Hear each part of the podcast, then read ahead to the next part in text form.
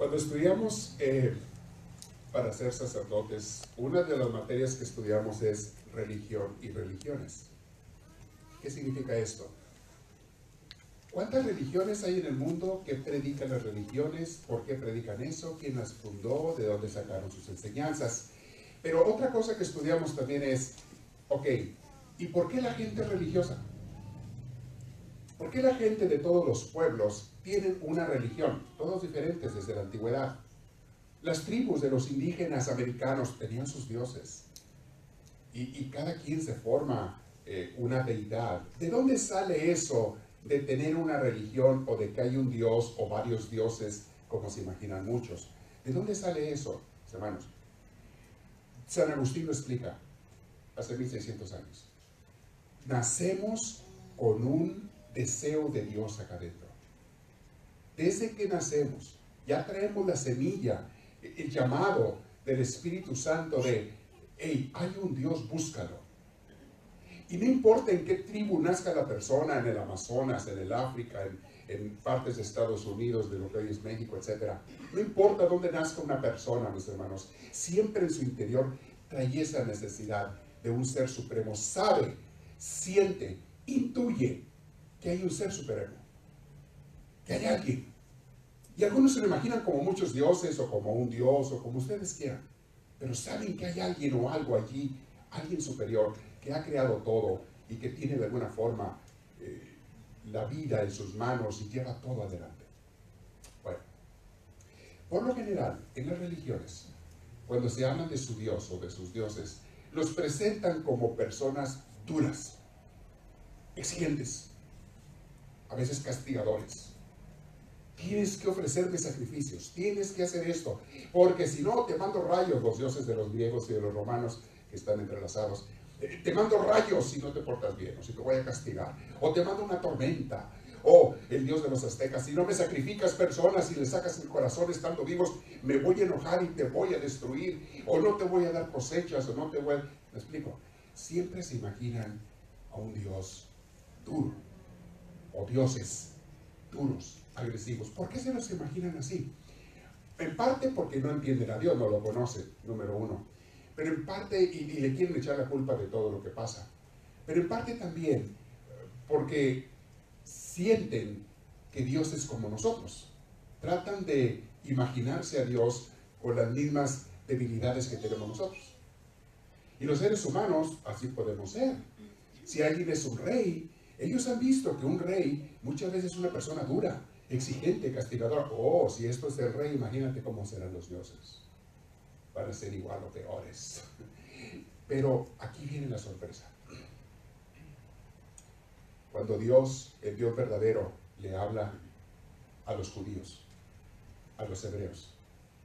Sí, sí, hay veces que pide y exige que es por nuestro bien que hagamos cosas, que nos portemos bien, etc. Nunca pide para él algo que le beneficie. Todo lo que pide, los mandamientos, es por nuestro beneficio. Pero de repente se les aparece y les dice, ¿saben qué? Yo estoy enamorado de ustedes. Tan enamorado estoy que los veo como el esposo ve a su esposa. Ese lenguaje, mis hermanos, que escuchamos hoy en Isaías, no lo vas a oír en otras religiones, en sus dioses.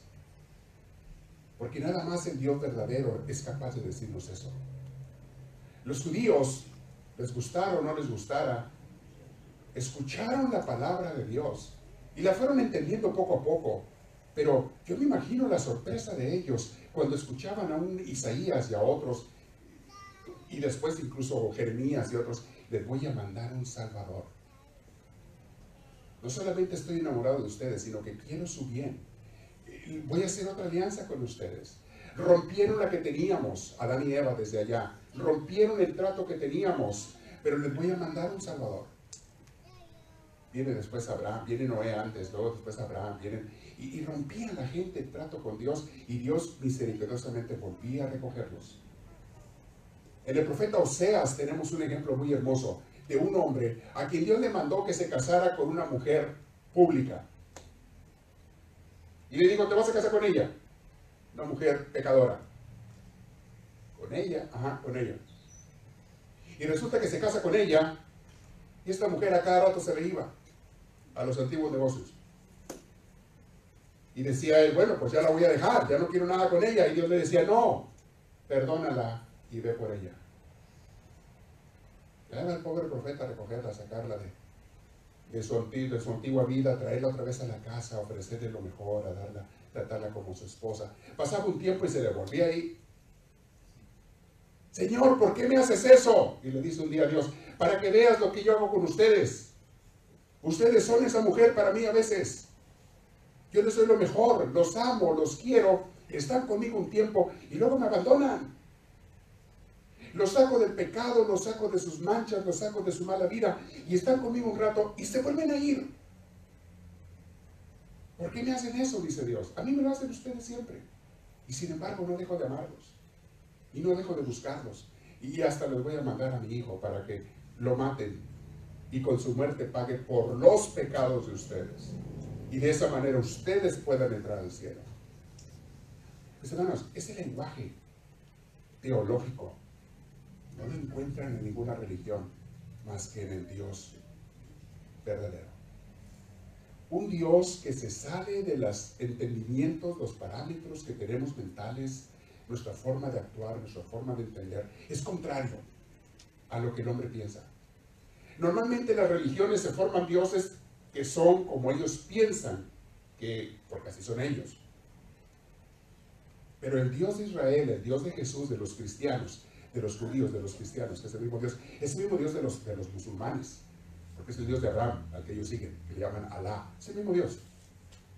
Ese Dios, mis hermanos, es un Dios bien diferente, es nuestro Dios, a como el hombre se lo imagina. Imagínate las cosas con las que salía, contrarias a como el hombre piensa. Perdonen a sus enemigos. Es más, amen a sus enemigos. ¿Qué ser humano te dice eso? ¿Qué ser humano en su sano juicio te dice, oh sí, hay que perdonar a todos los que te ofendan? E, es más, si alguien te quita la camisa, dale también eh, el abrigo.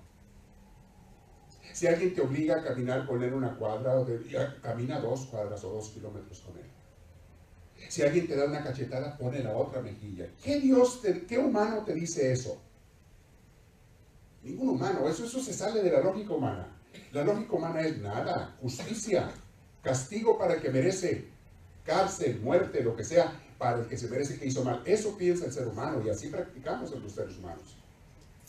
Pero Dios no es así. Dios es misericordia, Dios es perdón, Dios es amor, por una razón simple. Está enamorado de ti, de mí, de nosotros. San Pablo ratifica esto cuando dice, la iglesia es la esposa de Cristo. O sea, nosotros somos la esposa de Cristo. La iglesia es el cuerpo de Cristo. Él es la cabeza y nosotros somos su cuerpo. Cuídalo. ¿Qué religión te enseña esto? Ninguna, más que la de nuestro Dios. Es la única. Hoy tenemos esa enseñanza, por eso dos bodas, por eso Isaías habla de cómo Dios se enamora, por eso San Juan comienza narrándonos el milagro de Jesús en una boda. Convierte el agua en vino. Alguna gente dice, Dios convirtiendo vino, y algunas religiones dicen que el vino es malo que toda bebida alcohólica es mala, está prohibida. Y lo dicen esto y en parte tienen razón, no porque sea malo, sino porque la gente abusa. Pero en tiempos de Jesús el vino no era algo malo. El vino, tú no oyes en la Biblia que anduvieran borrachos por la calle. En ningún lugar vas a ver eso. Que andaban borrachitos caminando por la calle. Se quedaban tirados borrachos en las plazas. Eso no aparece en la Biblia porque no había eso. Para empezar, no había mm, cientos de bebidas alcohólicas como hoy en día. No había vodka, ni tequila, ni whisky, ni brandy, ni cervezas de mil marcas, ni... no existía nada de eso. La única bebida alcohólica que existía era el vino, que es de uva. No se me confunda porque hay gente que le llama vino todo. Hasta la leche del biberón de su niño le llaman vino. Oh, es que tomó vino. ¿De veras? ¿De dónde agarró vino? Pues sí, uno que se llama tequila. No, espérame. ¿Es tequila o es vino? Son cosas diferentes. Hay gente que se confunde. Vino es únicamente el que viene de la uva, es rojo, rosado o blanco, no hay de otra. Y en la Biblia era bebida de las fiestas, solamente se bebía en las fiestas como las bodas, o los ricos para acompañar su comida. Pero tú no lees en la Biblia que la gente anduviera borracha por la calle. y que tampoco hubiera cantinas. No existía eso antes. Hoy en día hay pueblos que en cada esquina hay una cantina. Eso no había antes. La gente bebía vino únicamente para acompañar la comida, los que querían dinero, porque no era barato. Había que hacerlo. O en las fiestas se daba. Pero aquí hay otra enseñanza que no me voy a alargar, no lo voy a explicar hoy, porque es otro día de dos horas. Y se me van a dormir y hoy viene de otra misa, es que no. Pero nomás se las voy a mencionar así de paso. ¿Por qué Jesús convierte el agua en vino? ¿Qué significa? Les convirtió nada más y nada menos que 600 litros de vino para una fiesta donde había cientos o miles de gentes. ¿Por qué? Una de las cosas que tenemos que entender, así como Jesús convierte el agua en vino, algo simple, básico, en algo más sofisticado, así nos convierte a nosotros, de gente simple, sencilla, básica, en verdaderos cristianos y seguidores de Él. Así como Dios convirtió el agua en vino, te convierte a ti y a mí en un buen cristiano. Te hace una persona nueva, te hace una persona fina, te hace su esposa, te hace la persona de la que está enamorada. Por eso eso pasó en una boda también. Te convierte en su esposa. Y ahí viene toda una enseñanza nueva, que no, no voy a meterme hoy. Quedémonos con la primera. Dios está enamorado de ti y de mí.